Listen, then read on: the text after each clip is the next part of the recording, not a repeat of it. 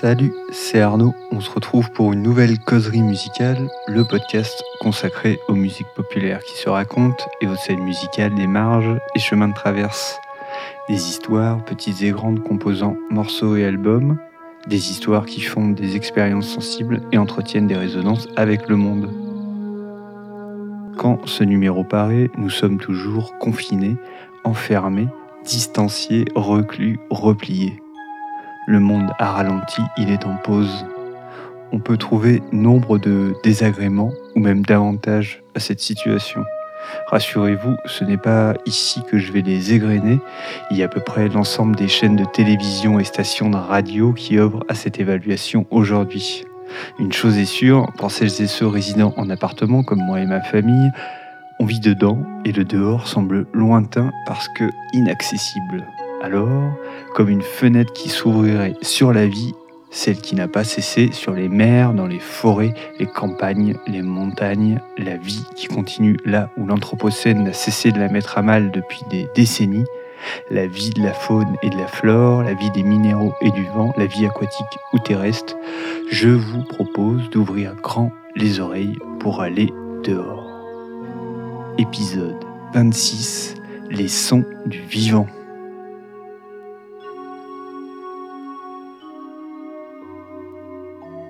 Le monde thermonucléaire et celui d'une croissance à tout va est mort. Vive le monde. Oula, je crois que je me suis légèrement emballé. J'aimerais croire à cette sentence et espérer des jours heureux que certains devraient avoir la décence de ne pas citer au vu de leur curriculum et actions passées et présentes. Non, je ne vais pas chanter la révolution verte ou orange. Laissons tomber la prospective et observons ce qui nous entoure. Pour l'heure, des murs des murs qui nous protègent des autres et d'un virus en circulation, une nature qui se protège de nous, fossoyeur émérite du vivant. Que l'on prenne le problème dans tous les sens, il reste le même. On est enfermé et nous vivons collectivement l'épreuve de la privation de liberté. Lorsque cette parenthèse qui, malgré la formule consacrée, ne se refermera jamais complètement, lorsque cette parenthèse s'est ouverte, donc les marronniers qui bordent le boulevard en face de chez moi étaient nus. Ils sont aujourd'hui verts, en fleurs, le printemps est là, et je, nous, sommes à l'intérieur. Oui, bien sûr, un apéro euh, en terrasse, une soirée où tantôt je jouerai des disques, tantôt je danserai, une soirée resto ciné, des milliers d'autres choses me manquent. Par-dessus tout, je me languis des bruits de la nature et des sons du vivant. Mais heureusement, pour moi, comme pour vous, j'ai quelques solutions pour combler ce manque et nous aider à respirer. En 1977, Raymond Murray Schaeffer, compositeur canadien, publie The Tuning of the World, traduit deux ans plus tard sous le titre Le paysage sonore. Je vous lis un bout de la préface de Louis Dandrel, paru dans la dernière édition du bouquin, préface intitulée Invitation à la musique buissonnière. Murray Schaeffer a entrepris de remettre les sons à leur juste place. Il parle en musicien, en compositeur, qui sait comment ils construisent ou détruisent l'espace, en historien qui mêle la mythologie à l'industrie et convoque les écrivains de tous les temps et de tous les pays, en sociologue qui relie les faits aux hommes dont il observe et dénonce les comportements qui pourraient ne pas être irréversibles. Il nomme les phénomènes sonores et invente des mots si besoin. Le paysage sonore coïncidait lors de sa publication avec les désirs d'évasion et d'invention des années 1970 la musique expérimentée, la société occidentale aussi. On avait, c'était nouveau, la planète à portée d'oreille par les disques et la radio. On voyageait le plus loin et le plus haut possible en quête de spiritualité et on redécouvrait nature et ville sous tous leurs aspects. Murray Schaeffer expliquait que la vie nécessairement fait du bruit, mais il demandait à haute et forte voix, avec de solides arguments, de privilégier le beau et de lutter intelligemment contre le lait. Il posait les bases de l'esthétique acoustique et du design sonore. Le bruit n'est pas une fatalité. Les produits de l'industrie comme ceux de l'architecture peuvent avoir des formes sonores composées avec art. Il faudrait aussi ajouter qu'il parlait en maître généreux, en pédagogue soucieux de partager son savoir et d'accueillir celui des autres. Ainsi est né son projet mondial de paysage sonore qui a permis de dresser un état de notre univers acoustique. Ainsi, nombre de musiciens, de preneurs de son et d'amateurs parcourent aujourd'hui les villes et les campagnes en enregistrant ce qu'on appelle désormais des paysages sonores. Après la photographie est enfin née la sonographie. Le paysage sonore, c'est donc le bouquin que se doivent d'avoir tous les collecteurs de sons de la planète. Une espèce de bible, une référence, un travail qui a changé la manière d'aborder le son et la musique. Au-delà de son statut incontestable, 40 ans après, on peut juger aisément des limites de l'approche et des partis pris esthétiques de Schaffer. Ce livre a beau être une référence, ne vous attendez pas à être transporté par une écriture poétique sur le son. Non, le propos est scientifique, rêche, précis et in fine assez rébarbatif. Et puis Schaeffer édifie la thèse selon laquelle la Terre, nous, vous et moi, devons nous débarrasser des sons inconvenants et privilégier les beaux sons. Il nous précise bien évidemment, dans cette immuable tradition occidentale masculine et hétérosexuelle, ce qui est le beau par rapport au lait. Formidable, on a le manuel, plus qu'à l'appliquer. Ces quelques réserves émises, j'y tenais, Schaeffer met sur pied un concept fondateur et d'une importance cruciale, le paysage sonore. Il révèle que le monde est structuré par les sons et que ces derniers structurent tout autant l'espace et le temps. À la lecture de son travail, il devient clair que la distinction que l'on digère encore implicitement entre son et musique, entre ce qui serait un bruit naturel, entre guillemets, brut, et ce qui relèverait de sa mise en ordre, par la musique n'est qu'une frontière relative et poreuse. Je referme le paysage sonore et je me branche sur Faune Radio, une bestiole aussi curieuse qu'indomptable qui émet des sons étranges 24 heures sur 24 sur le web. Paysage sonore du monde entier, musique aventureuse, rencontres animales, archives rescapées du futur, jeu pour les oreilles. En ces temps casaniers forcés, c'est une vraie ouverture vers le dehors et les espaces. Ensuite, je fais le tri dans mes répertoires d'enregistrement sonore, je retrouve des ondes atlantiques, des chants majeurs d'oiseaux et d'insectes au milieu des marées de Charente-Maritime, le bruit continu d'un ruisseau courant sur le versant nord du mont du Sancy, l'empreinte urbaine de la métropole de Cotonou au Bénin et plein d'autres témoins de la musique qui anime nos territoires.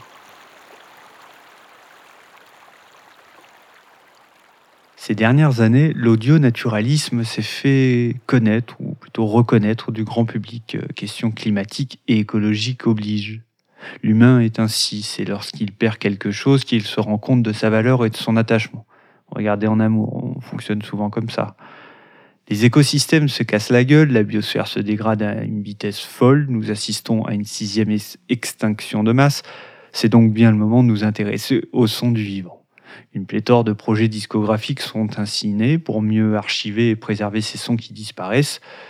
Ça, c'est pas nouveau. Lorsqu'ils étaient dans l'ombre tranquille, les audio naturalistes collectaient déjà et les comparaisons pour un même lieu de prix sonore effectuées il y a 30 ans et celles collectées aujourd'hui nous démontrent l'étendue du problème. Non, la situation est déjà suffisamment stressante et anxiogène, je ne vais pas en rajouter avec quelques discours dystopiques et collapsologiques. Ok, promis. Surtout, je vais en venir à ces sons du vivant qui font musique.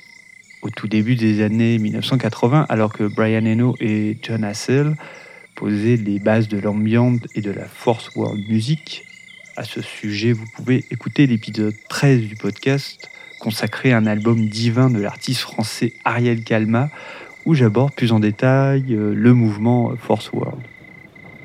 Quand dans le bouillonnement artistique de New York, courant minimaliste, musique expérimentale et esthétique pop musique générée d'ambiance, au Japon, une branche de cet univers musical allait se développer dans la même décennie avec l'environmental music. Le Japon est une terre prolixe en matière musicale en général, sur les musiques dites expérimentales en particulier.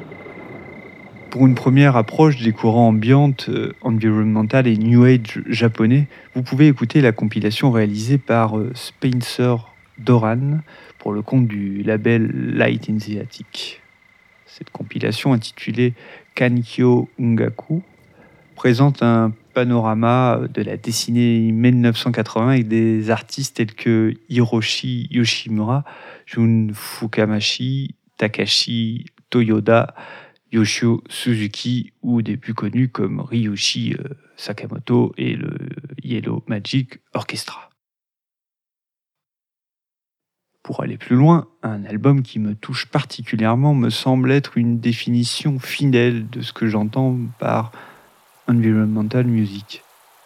Il s'agit de Nova de Yotaka Hirose, un album dont il existe deux versions, l'une sans field recordings, l'autre avec. Je parlerai ici de la première. Les sons du vivant structurent l'ensemble de la bande sonore, des mélodies et arrangements de clavier et sampleurs venant compléter le tableau. Comme l'explique euh, Yutaka dans les liner notes de la réédition orchestrée par We Release What the Fuck We Want, il a oublié les règles de la composition classique, abandonnant le concept de mélodie et d'harmonie pour sculpter des sons en harmonie et en cohérence avec les captations sonores. Une composition ne vient pas s'ajouter mais se fondre, s'agencer délicatement avec des sons d'eau, de vent, de terre qui forment la matrice de l'écoute. Les sons naturels ne sont donc pas un vulgaire prétexte écolo, ils sont la sève même de l'album. Ils sont l'album, qui n'est pas un album de collectage sonore, mais bien un album musical conduit par les mélodies des éléments. Le voyage est intérieur plus qu'extérieur, une musique de l'alignement qui nous rappelle que la première scène musicale reste les plateaux, plaines, forêts et montagnes qui nous environnent. J'entends d'ici les habitants des campagnes et autres territoires non urbains crier à la supercherie de ces cons d'habitants des villes. Quelle idée d'écouter une musique dont les instruments et les musiciens sont les éléments naturels qui nous entourent quotidiennement. Si on commence à sortir ce type d'argument, on peut tout autant remettre en question toute l'histoire de la peinture. Pourquoi donc s'évertuer à reproduire les couleurs de la nature? Bah ouais, pourquoi donc? Peut-être parce que la reproduction n'a de valeur qu'en tant que reproduction et que la nature n'est pas transposable par un geste artistique quel qu'il soit. Avec des field recordings, un artiste intervient sur le monde, il agit sur lui, il agence les éléments selon sa sensibilité, le sens musical, philosophique, mystique que l'écriture sonore, entreprise, est censée conduire. Le disque est le moment pendant lequel nous écoutons donc office de filtre, nous projetant dans un imaginaire, aussi naturaliste soit-il. La fiction dérange le réel et nos intérieurs, nos salons et nos âmes s'emplissent de bruissements venteux, de craquements terriens, d'écoulements hydrologiques, du son des feuilles mortes tombant à l'automne. Dans d'autres contextes, les sons du vivant sont convoqués pour nous échapper et nous confronter à l'altérité. Les enregistrements sonores vont peindre un monde imaginaire, lointain, inconnu, fantasmé. À la fin des années 1980, en Allemagne, des rythmes tropicaux résonnent ainsi dans des compositions d'avant-garde. Des formations telles que Argyll, Total Art of Percussion, Trimopen regorgent des sons de la jungle et des saveurs équatoriales musique luxuriante, colorée, lumineuse.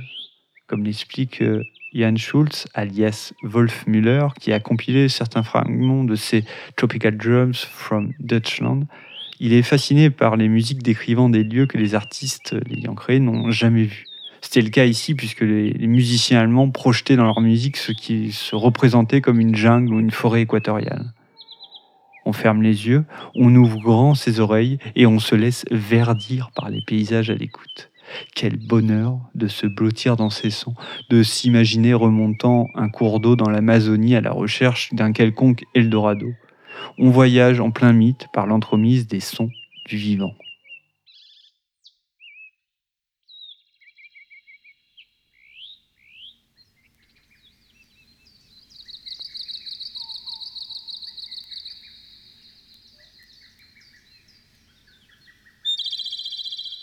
À l'écoute cette semaine, le musicien japonais Yutaka Hirose et le titre euh, Slow Sky, paru sur l'album Nova Plus 4 que j'ai évoqué dans le podcast. Un album à l'équilibre entre field recordings et composition ambiante.